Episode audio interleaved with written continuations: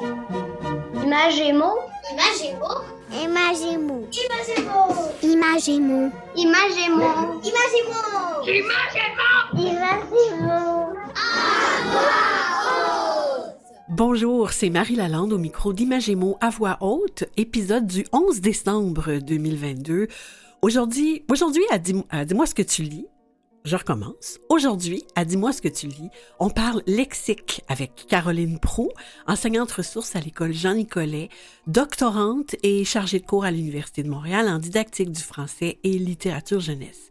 Dans leur chronique littéraire Raconte-moi une histoire, Mathilde Routy et Marie Barguirgian nous présentent un album de Noël magnifique, Boréal Express, de Chris Van Alsberg, publié par l'École des loisirs. La chronique de Marie B souligne aujourd'hui un anniversaire bien spécial, 50 ans de littérature jeunesse et les grands noms qui ont marqué l'histoire de Gallimard Jeunesse.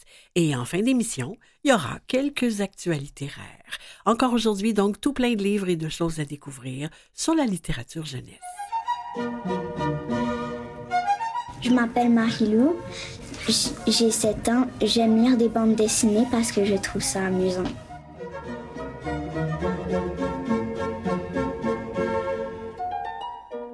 Dis-moi ce que tu lis. Dis-moi ce que tu lis, c'est le moment privilégié de l'émission où on rencontre des gens qui lisent les livres jeunesse. Aujourd'hui, j'aimerais vous présenter une enseignante qui travaille avec la littérature jeunesse comme enseignante ressource et dont la mission est de faire découvrir et aimer les mots aux enfants. Bonjour Caroline Prou. Bonjour Marie, Bienvenue. l'invitation. Ah, bienvenue à Images et mots à voix haute. C'est un grand, grand plaisir de te recevoir. On va se dire, on va se dire tu parce que on, on se connaît. Hein. Caroline, pour le bénéfice des auditeurs et des auditrices qui sont pas dans le monde de l'éducation, on va clarifier ce que tu fais dans la vie. Tu es doctorante. Tu es aussi chargée de cours à l'Université de Montréal où tu enseignes aux étudiants, aux étudiantes du bac la didactique du français, la littérature, la littérature jeunesse et comment on soutient le développement du vocabulaire. Tu es également enseignante ressource à l'école primaire Jean-Nicolet du Centre de services scolaires de la Pointe de l'Île.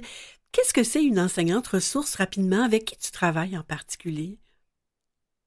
Ben, en fait, j'ai la chance, ben, j'ai la chance à l'école où, je travaille, donc Jean Nicolet, c'est une, une école en milieu défavorisé, donc on bénéficie de budgets spéciaux qui visent vraiment à favoriser la réussite de tous les élèves. Donc, je suis dégagée de ma classe, je n'ai pas d'élèves et je m'assois avec mes collègues de niveau. Donc, depuis deux ans, je suis au deuxième cycle. Alors, par exemple, je m'assois avec mes collègues de troisième année. On regarde les forces et les défis de nos élèves en lecture et en écriture. Puis ensuite, ben, on se donne un, un défi, un objectif pour soutenir nos élèves, donc soit en lecture, soit en écriture. On se donne un 6 à 8 semaines là, d'intervention euh, avec un objectif bien précis. Puis après ça, ben, on évalue euh, si euh, ça a fonctionné. Donc, depuis plusieurs années, il y a un- vraiment un engouement pour les ateliers d'écriture. Donc, j'ai beaucoup fait d'ateliers d'écriture en classe. Donc, maintenant, quand je me promène, je suis plus Madame Caroline, je suis vraiment la madame qui nous fait faire des livres. Ou, comme c'est appuyé beaucoup sur les procédés d'auteur, c'est la dame qui nous lit des livres. Ah, Alors, j'ai fait vraiment dit lecture. non. Voilà, exactement. Ah, c'est magnifique, ça, vraiment. Dans la présentation, Caroline, j'ai mentionné que tu es doctorante à l'Université de Montréal et tu vas terminer ta thèse en 2023. Tu as toute, toute, toute mon admiration. dans tes travaux et dans ton implication auprès des enseignants, des enseignantes et des élèves, tu es préoccupée par un enseignement lexical équilibré. Est-ce qu'on parle ici de lexique, de vocabulaire? Est-ce que tu pourrais clarifier ça pour nous? Absolument. Ben, en fait, dans un premier temps, ce ne sont pas des synonymes, même si parfois on les utilise parfois comme des synonymes. Donc, que dans un premier temps, le lexique, ça fait référence à tous les mots de la langue. Donc, Ouais. tous les mots qui sont dans le dictionnaire et même ceux qui ne s'y s'y trouvent pas. Par exemple, gnochon, euh, c'est un mot qu'on pourrait utiliser au Québec, mais qui n'est pas dans le petit Robert, mais on l'utilise quand même. Ouais. Alors que le vocabulaire, c'est vraiment les mots que connaît quelqu'un. Mais là, donc, ça, c'est vraiment d'un point de vue linguistique la différence. Mais dans les écoles, quand on parle de mots de vocabulaire, de liste de vocabulaire, Ouais. c'est les mots pour lesquels on apprend l'orthographe. Uh-huh. Alors que l'apprentissage des mots, ça vise vraiment trois dimensions. Oui, la forme du mot. Quand je veux apprendre un mot, je dois savoir comment il s'écrit, donc son orthographe, Ouais. comment il, il se prononce. Mais moi, ce qui m'intéresse, c'est plutôt le sens des mots. Qu'est-ce qu'ils veulent dire, ces mots-là, et comment on les emploie. Et quand j'étais titulaire, ben, j'étais un peu démunie parce que je me disais, Hey, j'ai l'impression que j'ai des bonnes pratiques d'enseignement de la lecture, mais mes élèves comprennent pas ce qu'ils lisent parce qu'il y a beaucoup de mots dans les textes qu'ils ne comprennent Comme, pas. connaissent pas. Absolument. Puis Ouais. de me dire dans les écrits, comment je fais pour les soutenir? Je veux qu'ils varient leur vocabulaire, je veux qu'ils aient un vocabulaire varié, précis. Comment m'y prendre? Donc, je me suis rendu compte que euh, dans mes études doctorales, que beaucoup, il y a même quelques interventions efficaces pour soutenir nos élèves dans l'apprentissage des mots. OK. Et la, et la littérature jeunesse est un terreau fertile Ben, pour le faire. Allons dans ce sens-là. On va essayer de rendre ça plus concret, si tu veux, Caroline, pour illustrer c'est quoi les différentes composantes d'un enseignement lexical équilibré avec un exemple de, de livre jeunesse. Marie, j'ai un album extraordinaire euh, entre les mains. Euh, c'est de Jean Leroy et Stéphane Poulain, illustré par Stéphane Poulain. Donc, en partant, les illustrations sont absolument splendides. Ouais. Je pourrais passer dix minutes juste à, par- à parler des illustrations. Donc, c'est Le géant, la fillette et le dictionnaire. Ouais. Donc, pour tout dire, moi, dans le titre, il y avait le mot dictionnaire. Je suis une, une amoureuse des mots. Et euh, en fait, il y a, je pourrais dire, quatre façons, quatre types d'interventions qu'on peut faire pour soutenir nos, nos élèves dans la à développer leurs compétences lexicales. Donc, la première, vous allez me dire, c'est c'est une évidence, c'est d'enseigner des mots. ben Ah oui, oui. enseigner des mots. Ben, par exemple, je vais profiter de la lecture d'un album pour, euh, donc je vais avoir lu la première fois un album là, pour qu'on comprenne bien l'histoire, pour justement euh, apprécier les illustrations, mais à un autre moment, je vais dire, hey, les élèves, il y avait des mots vraiment intéressants dans cet album-là, j'aimerais qu'on y revienne. Mhm. Et le but, c'est de choisir des mots qui appartiennent à des classes de mots variés, parce que les élèves, hein, ils ont besoin d'apprendre le sens de, de verbes, d'expressions, de- Ouais. d'adjectifs. Donc, par exemple, dans cet album-là, un moment donné, en fait, cette histoire-là, j'ai même pas dit de quoi ça parle, mais c'est l'histoire, en fait, d'un géant qui, euh, qu'on traite d'ogre, et lui, il comprend pas pourquoi on l'a traité de ça. Il regarde dans un dictionnaire, puis c'est écrit qu'un ogre, ça mange des enfants. Il se dit, hein, j'avais jamais pensé à ça, quelle bonne idée.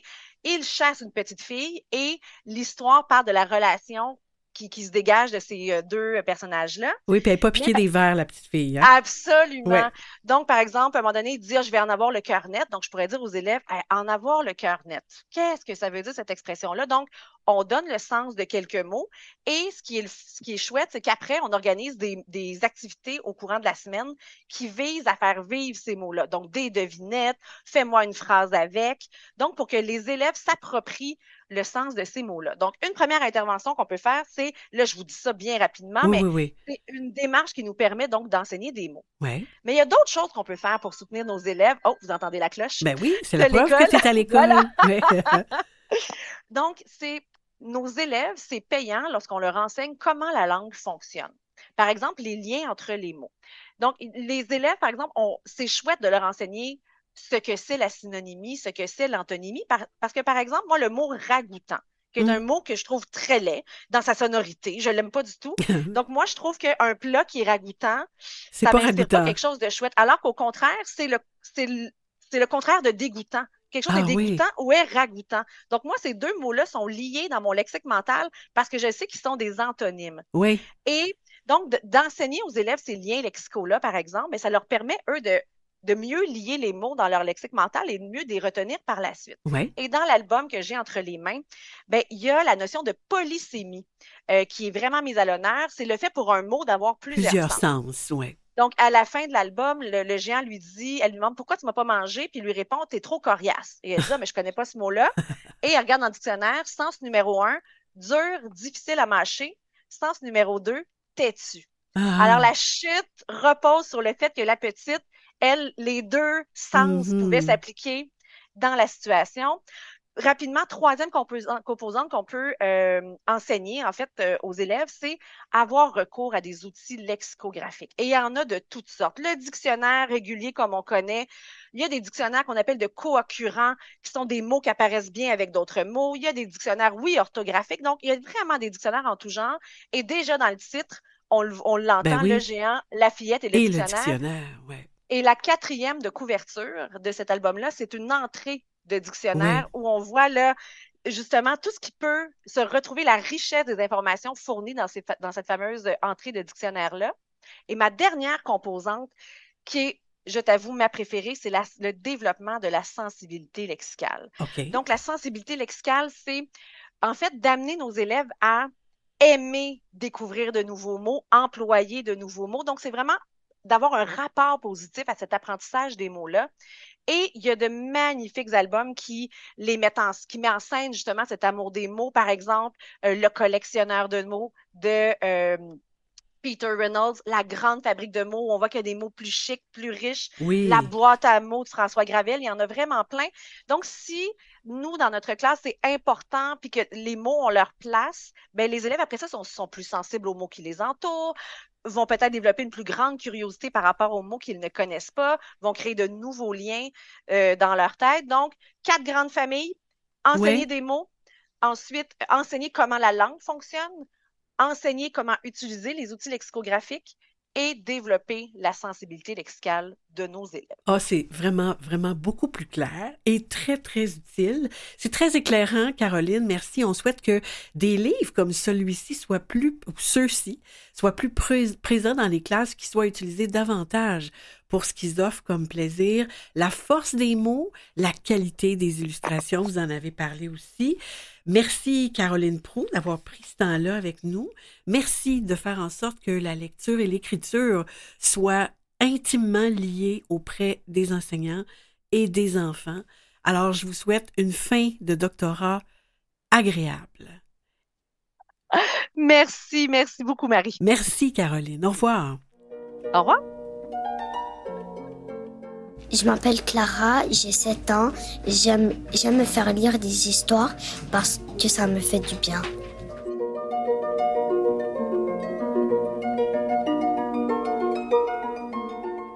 Je m'appelle Estelle, j'ai 7 ans. J'aime lire des documentaires parce que j'aime ça apprendre de nouvelles choses.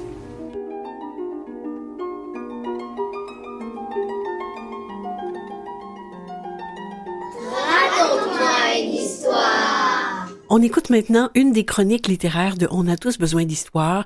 Il s'agit d'ailleurs de la toute première chronique de Marie Barguirgian et Mathilde Routy, dans laquelle elles nous font découvrir le très bel album de Noël Boreal Express de Chris Van Alsberg, édité par l'École des loisirs.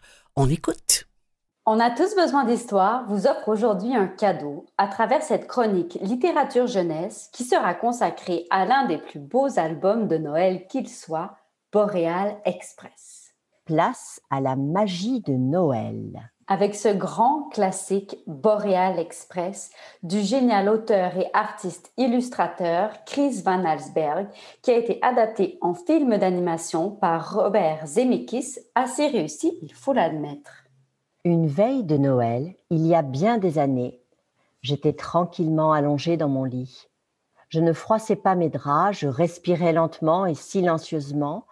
Je tendais l'oreille pour distinguer un son que jamais je n'entendrais, m'avait assuré un ami, celui des clochettes tintinabulantes du traîneau du Père Noël. La magie de l'album, c'est d'abord ce très beau texte. Le narrateur, un jeune garçon devenu vieux, se souvient de l'arrivée du train qui l'embarque avec des centaines d'enfants vers le pôle Nord. Ensemble, ils chantent et dégustent du chocolat.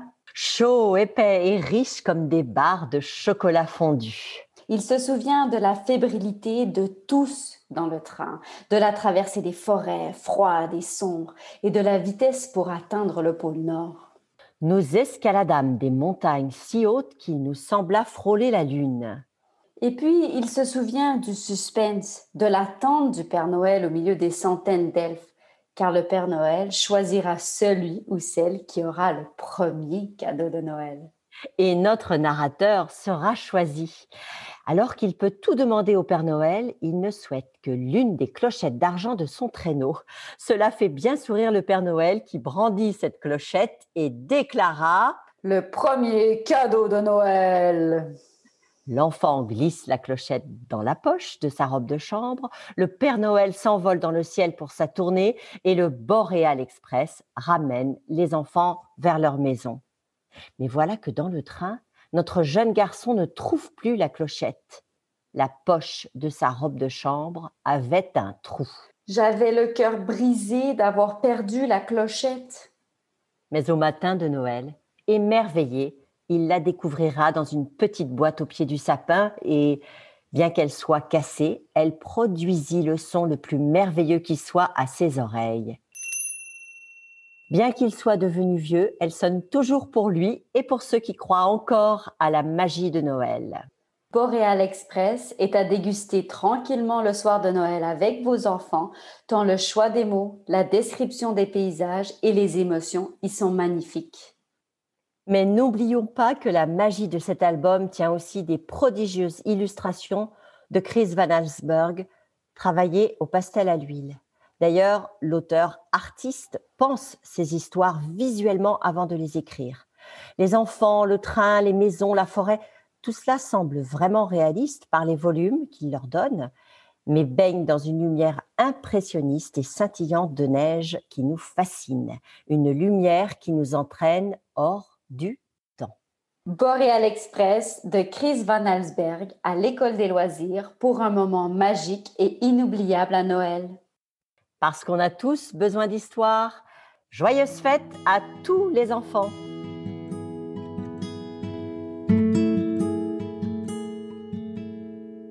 C'était Marie Barguerdjan et Mathilde Routy. Parce qu'on a tous besoin d'histoire.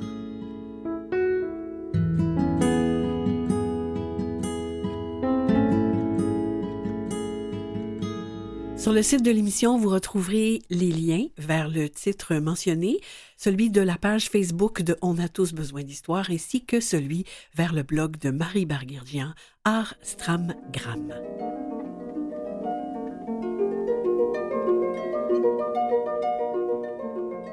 Je m'appelle Zakaria, j'aime faire la lecture parce que je peux découvrir de nouvelles choses.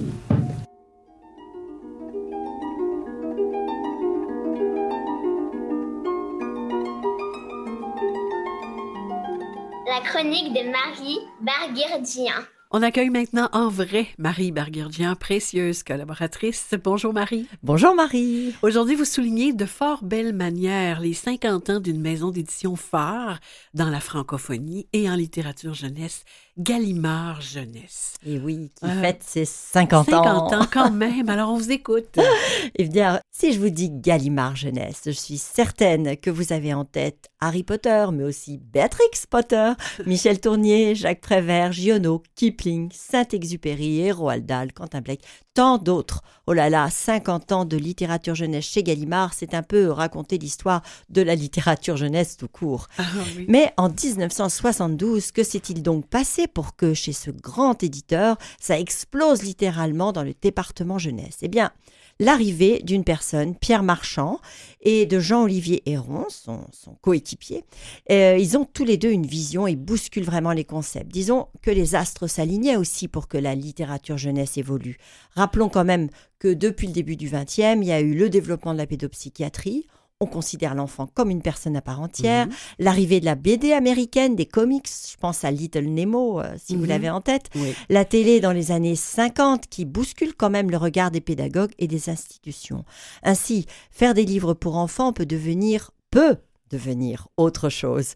Pourtant, c'est une littérature qui reste encore un sous-genre dans les années 60-70. Et les questionnements de Gallimard sont justifiés pour tenter de dépasser l'objectif pédagogique des livres. Où se situe la frontière entre le livre pour enfants et le livre adulte? Quel type de texte publier Quel format? Doit-on s'adresser à des auteurs spécialisés ou des auteurs adultes? Comment mmh. intéresser le jeune public? En 1972 donc, la première mission de Pierre Marchand et de son équipe, c'est de mettre en valeur les textes de fonds littéraires avec une présentation attrayante pour la jeunesse. Ainsi vont naître la collection Mille Soleils, que vous connaissiez mhm. peut-être. On y retrouve euh, Edgar Poe, Yourcenar, Steinbeck. Et puis dès 77, le Folio Junior, qui devient la véritable collection poche et qui reflète encore aujourd'hui le fonds Gallimard Jeunesse à elle seule. À cette époque, les productions étrangères de qualité sont quasiment inconnues en France. Il faut mhm. bien s'en rendre compte. C'est pourquoi Pierre Marchand veut proposer des textes inédits traduits ou en français. Et puis, ils vont pousser les albums qui prennent leur essor vers 1977 avec la collection Enfant Image, en donnant une force à l'illustration et aussi une reconnaissance aux créateurs et créatrices. Pierre Marchand sera le premier à donner un véritable statut aux auteurs jeunesse en incluant une notice biographique systématiquement dans les livres.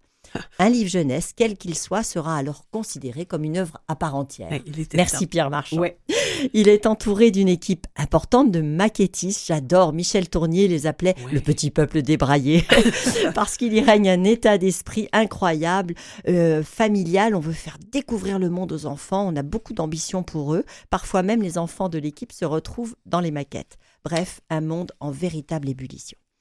On ne peut pas revenir sur cette épopée éditoriale sans aborder le documentaire qui prend lui un essor incroyable dans les années 80 et devient la brillante concrétisation d'un rêve que Pierre Marchand avait sur l'encyclopédie jeunesse. Je citerai les yeux de la Ah oui. découverte. Oui, oui, oui. L'évolution technique de la photo, les techniques d'impression ont permis des ouvrages d'une qualité exceptionnelle, il faut le dire. D'ailleurs, adultes comme enfants achetaient cette collection et l'achètent toujours. Autre révolution, la page transparente des premières Ça- ça, découvertes. Quel bonheur. Ouais. Hier encore, avec mon tout petit Auguste de deux ans, je lisais Les Pingouins. Ça permet de travailler l'avant, l'après, le devant, le derrière, le Ouais. vu, le non vu, le dedans, le dehors. C'est, la magie de la Ouais. tourne de la page. De véritables illustrateurs participent maintenant à cette évolution. Dans les documentaires, avant, on faisait appel à des spécialistes qui restaient d'ailleurs dans l'ombre. Avec euh, Gallimard, cette fois-ci, on met en scène René Mettler, Georges Lemoine, enfin des grands de ce monde. Euh, allez, citons encore les fameux livres dont vous êtes Oui. le héros. Le sorcier de la montagne 1984 fut l'un des premiers livres que les enfants achetaient tout seuls sans leurs parents. Succès immédiat, 2 millions d'exemplaires vendus, vous vous rendez compte? Quand même. Gallimard est désormais un éditeur de fonds et un éditeur créatif grâce à toutes les petites cellules qu'il a mis en place et évolue sans cesse. Musique, giboulé, pop-up, grand format, BD, le documentaire, les cartonnés, les collections poches, tout cela du bébé aux jeunes adultes. Et plus on fait de livres, plus on devrait avoir de lecteurs et lectrices. Ouais. Mais comme c'est pas toujours le cas, eh bien Gallimard s'intéresse constamment à donner de l'importance au message. Quel prof n'a pas dans sa classe l'affiche des dix droits Mhm. du lecteur de Daniel Pénac Ouais. pour dire et redire la liberté en littérature? Aujourd'hui, Marie, il n'y a pas de cauchemar sous mon lit, mais plein d'auteurs, d'autrices dans mon placard avec leurs personnages, l'inspecteur Lapou, Motordu, le petit Nicolas, Jefferson, Toby, Gruffalo, Loupiloufas, Lyra et tant d'autres. Je terminerai avec cette phrase que j'ai lue dans les archives. Ne vous moquez jamais de ceux qui ne lisent pas, si vous voulez qu'ils lisent un jour. Wow, OK. C'est des beaux souvenirs de lecture que vous avez évoqués.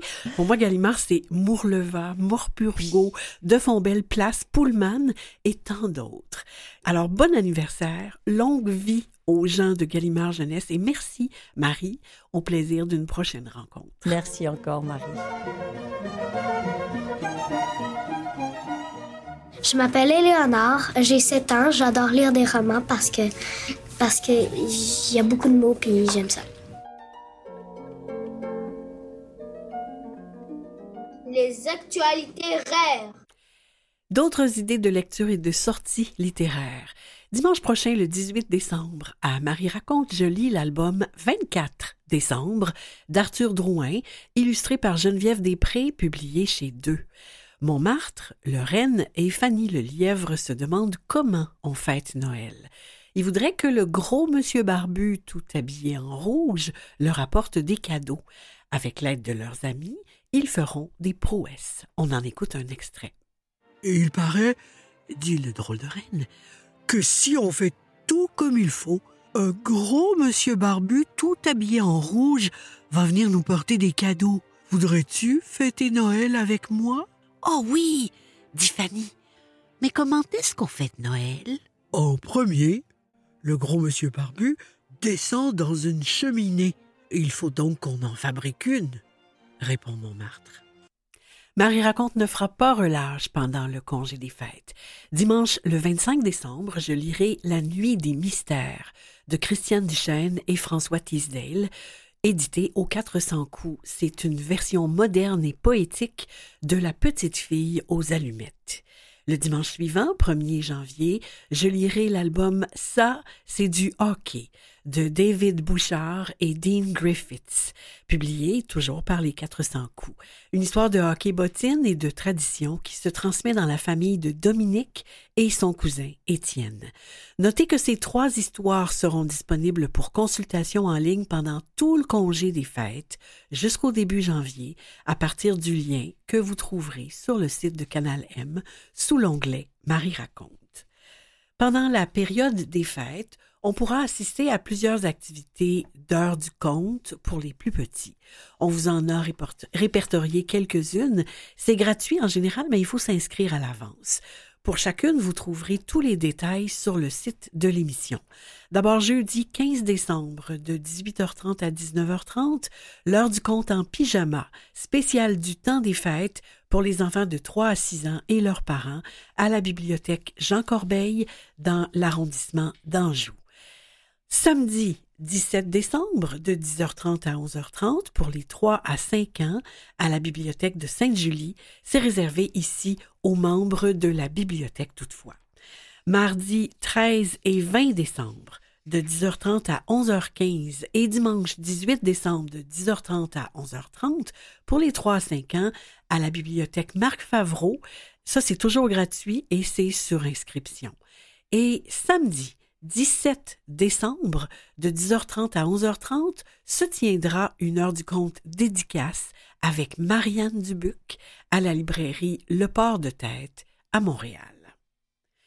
Des félicitations maintenant d'abord pour les prix du gouverneur général 2022 dans la catégorie Livres illustrés Bravo à Nadine Robert et Kin Leng pour leur album Trèfle publié chez Comme des Géants et dans la catégorie Texte Bravo à Julie Champagne pour son roman Cancer ascendant autruche à la courte échelle. Pour le prix TD 2022 de littérature canadienne pour l'enfance et la jeunesse, félicitations à Orbi qui s'est mérité une bourse de 50 000 dollars pour son ouvrage La fin des poux, qui avait aussi récolté plus tôt, d'ailleurs cette année, le prix du livre jeunesse des bibliothèques de Montréal.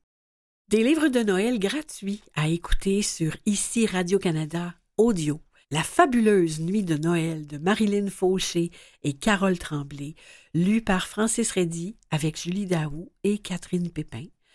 Le Noël de Marguerite d'India Desjardins, lu par Patrick Masbourian avec Yves Deshôtels et Véronique Méran. Et Un chant de Noël de Lucie Papineau, lu par Mélissa Molène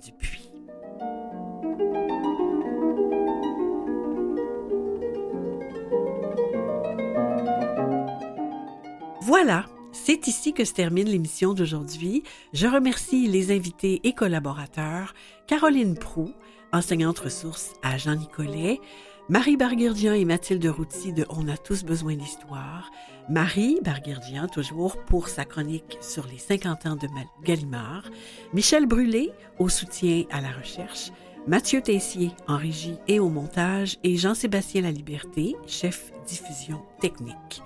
Voilà, on se retrouve dans deux semaines. Bonne lecture.